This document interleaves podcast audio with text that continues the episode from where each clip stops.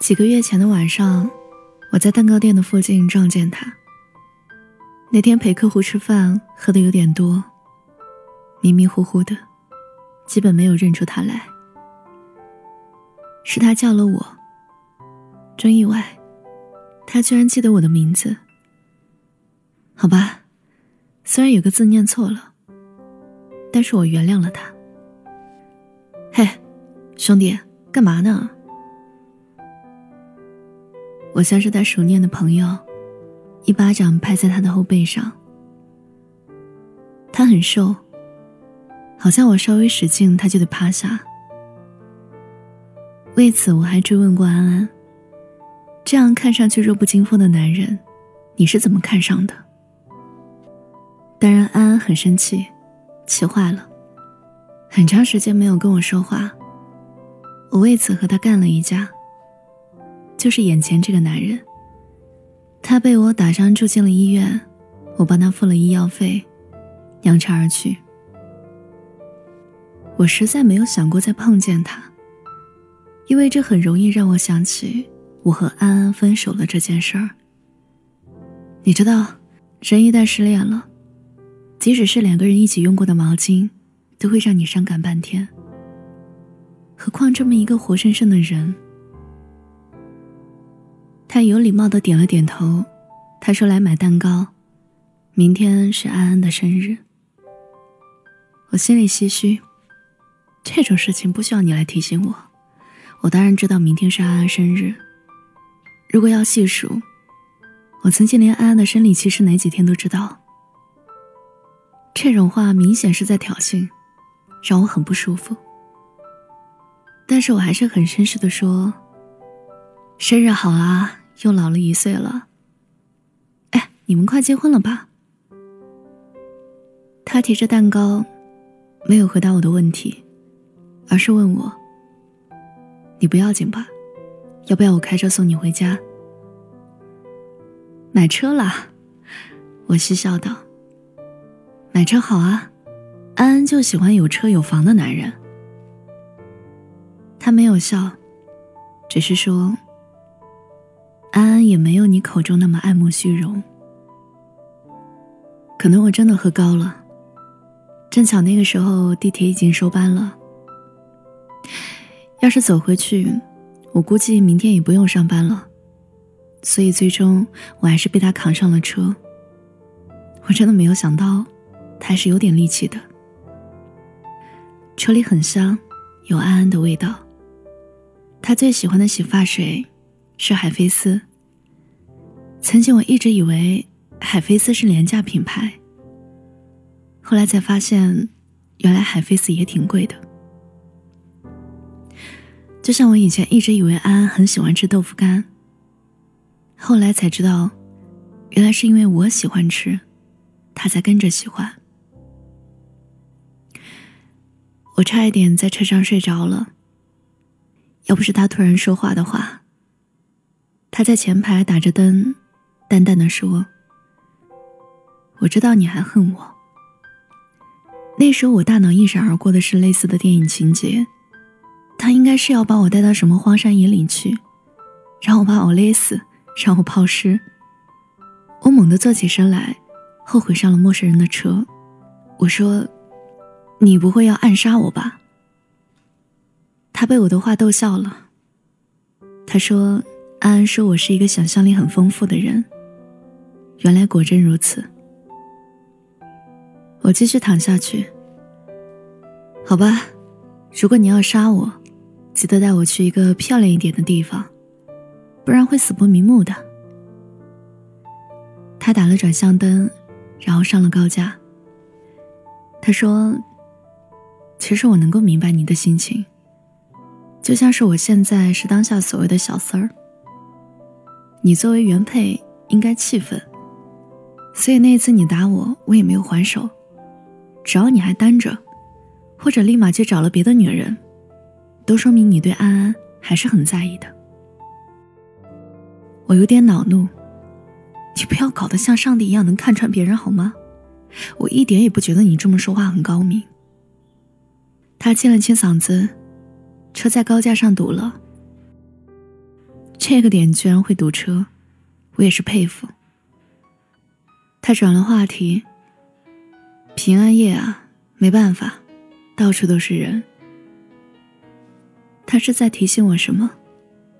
随即打开了收音机。电台主播正在帮一位刚来上海的大妈找行李。他在调，调到了音乐频道。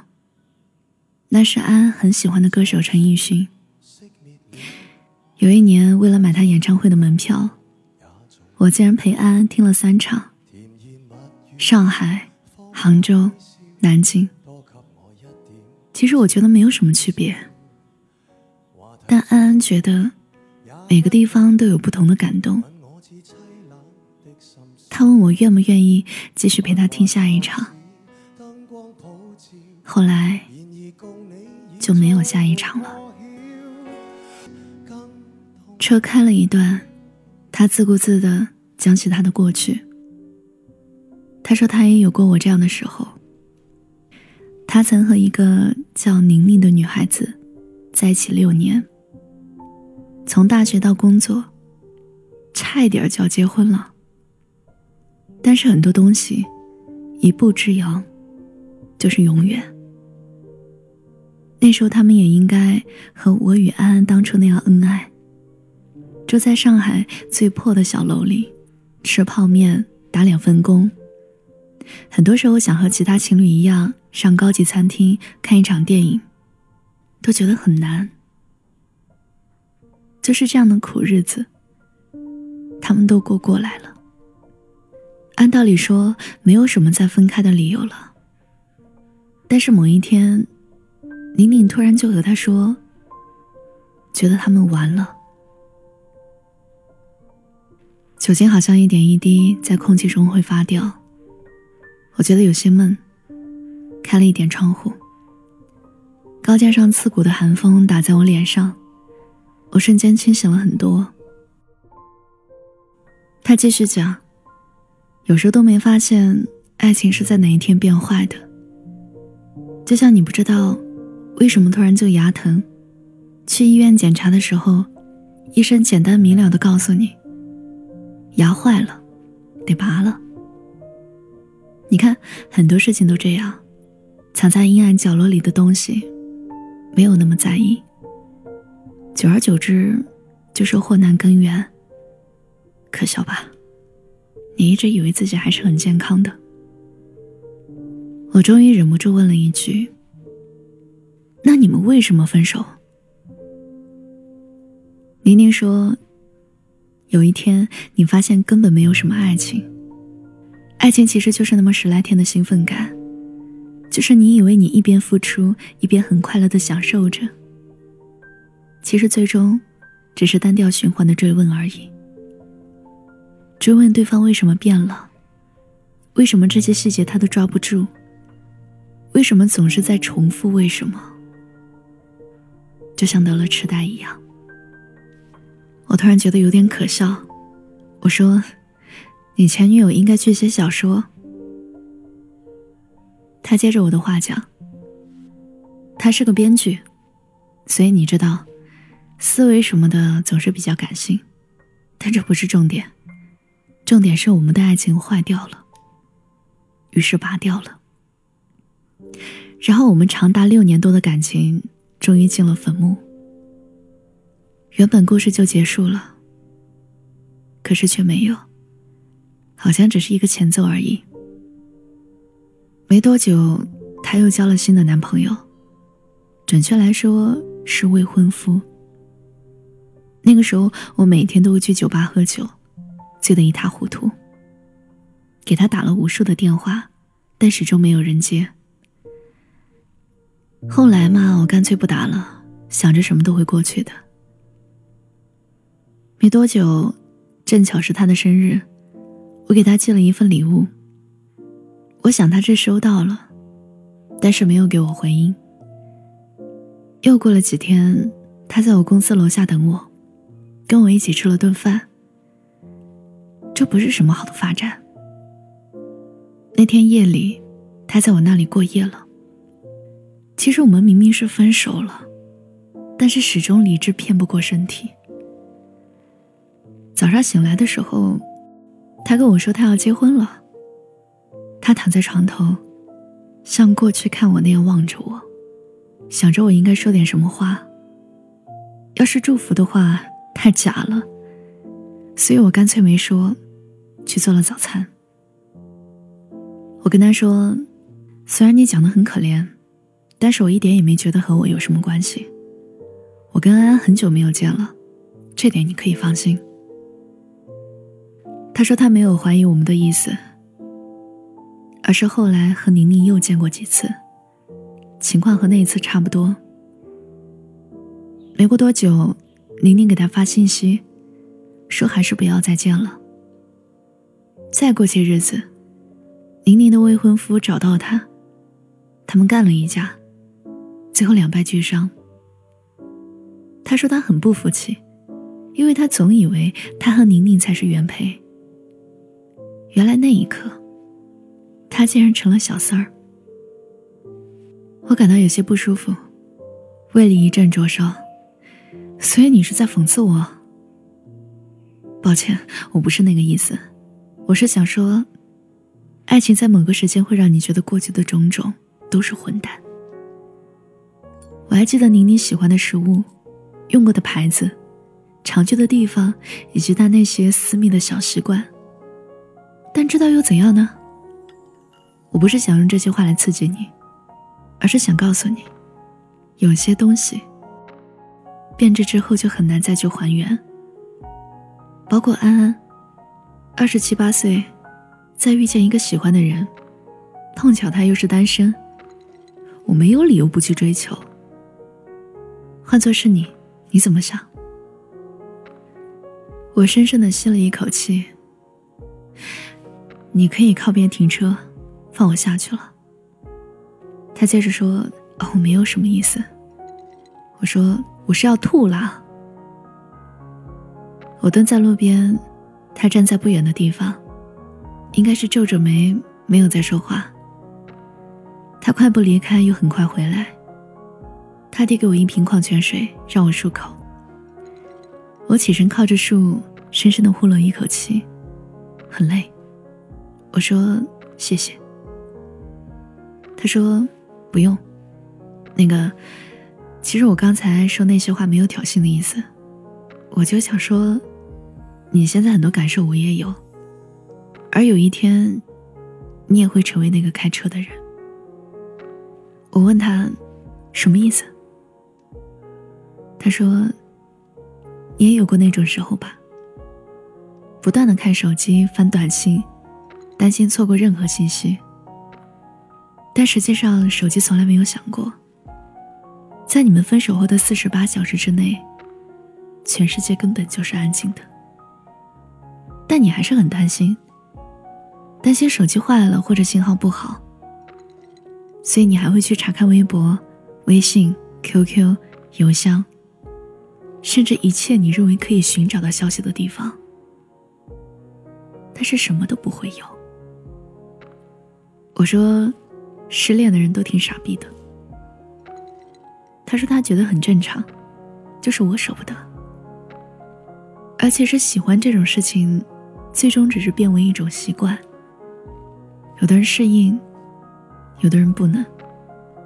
不能适应习惯的人会想方设法打破僵局，而另外一个人呢，可能会收拾残局，也可能会火上浇油。如果是后者。那基本这段感情就断了。我打断他。我觉得他今天和我说这么多，无非就是想让我不恨他吧。其实我没有那么恨他，只是觉得，怎么说呢？我觉得他得比我强，我才能够承认自己输的值得。他笑了。他说：“任何一个人处于我这个角度，都会觉得处于他这个角度的人差得一塌糊涂。”换做他是我，也一样。他曾经觉得宁宁那个未婚夫为什么那么丑、那么邋遢、那么不堪，将对方无限贬低。事实上呢，现在的他就是当初的我，而我有一天也一样。他说：“其实也不是想劝我什么，看我喝这么多酒，总觉得要么是太开心，要么是太不开心。要是开心，说说这些也无所谓；要是不开心，就当他随口说说安慰我的话吧。我也想对我这块镜砸石头，我照镜子也很担忧，太好东西无力占有，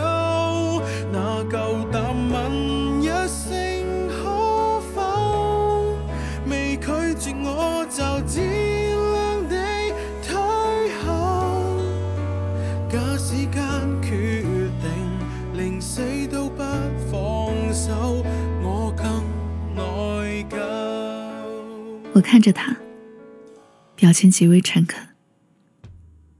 我曾经也和安安讨论过分手这件事儿，当时闹得很凶。我问安安：“什么是分手呢？”分手就是彼此再也不见面，连联系也没有了，喝咖啡的机会也不给吗？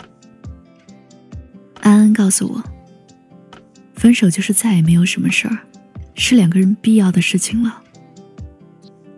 你不打电话，不回信息，不设想周末的饭局在哪一家餐厅。你只需要考虑下班之后去哪里消磨时间，要去和哪个同事赌马，要泡什么样的女孩，而不用再担心我，那就是分手。他说：“我也和宁宁讨论过，如果我们分手了。”那我们背着他未婚夫见面又算什么？想来是可笑吧。我有时候觉得，我和宁宁是不是真的真心喜欢对方？我说，我觉得喜欢肯定是喜欢过的，只是就像你刚才说的，有的人能够习惯一成不变，但有的人不行。有可能像你说的，爱情和牙齿。其实差不多，每天都在刷，总以为很干净，但实际上很多角落你都没有注意到，直到疼了、坏了，才意识到当初的粗心大意。听你这么说，我心里确实好受了很多。那要不是我喝多了，我还能请你再去喝两杯。他说不用了，他还要开车。这个时候，突然有个姑娘追着一个男人喊“捉贼”，他这是迅雷不及掩耳的速度啊！一下子追上去，把那个男人擒住了，一个过肩摔，就那样压着那个男人。那个姑娘向他道谢，我惊讶极了，她拍拍手，笑着跟我说：“她上高中的时候练过柔道。”我说：“那当时我打你怎么不还手？”他没有回答我的问题。突然看了看手表，哦，我还是快点送你回去吧，回头还要去给他买两盒小杨生煎。今天平安夜你们居然没有出来约会吗？对啊，医生说他不能太闹腾。啊，不会是？对啊，三个月了，我们打算下个月结婚，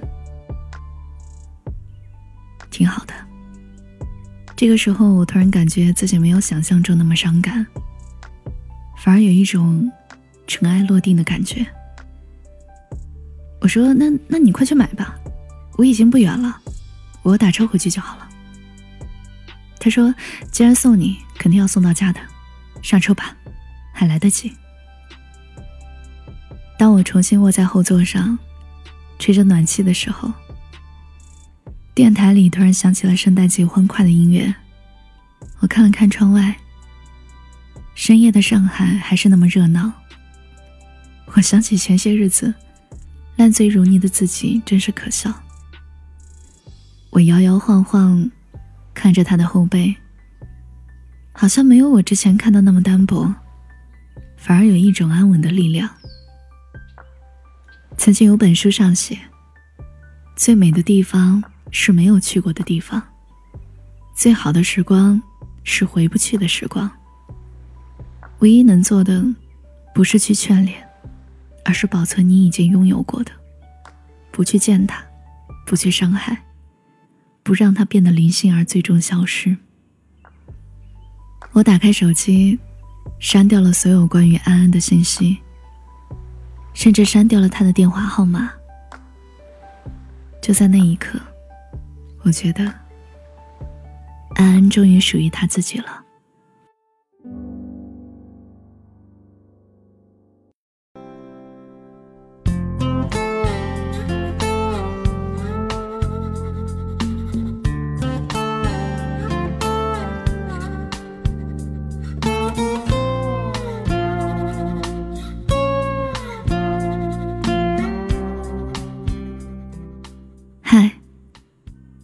久不见，你最近过得好吗？谢谢你听完这个故事，我是七景。今天讲的故事来自片刻，作者周鸿祥。收听更多节目，你可以搜索微信公众号“七景”，就能找到我。我等你哦。那就这样吧，再爱手吧，再爱都无需挣扎。不要再问我，怎舍得。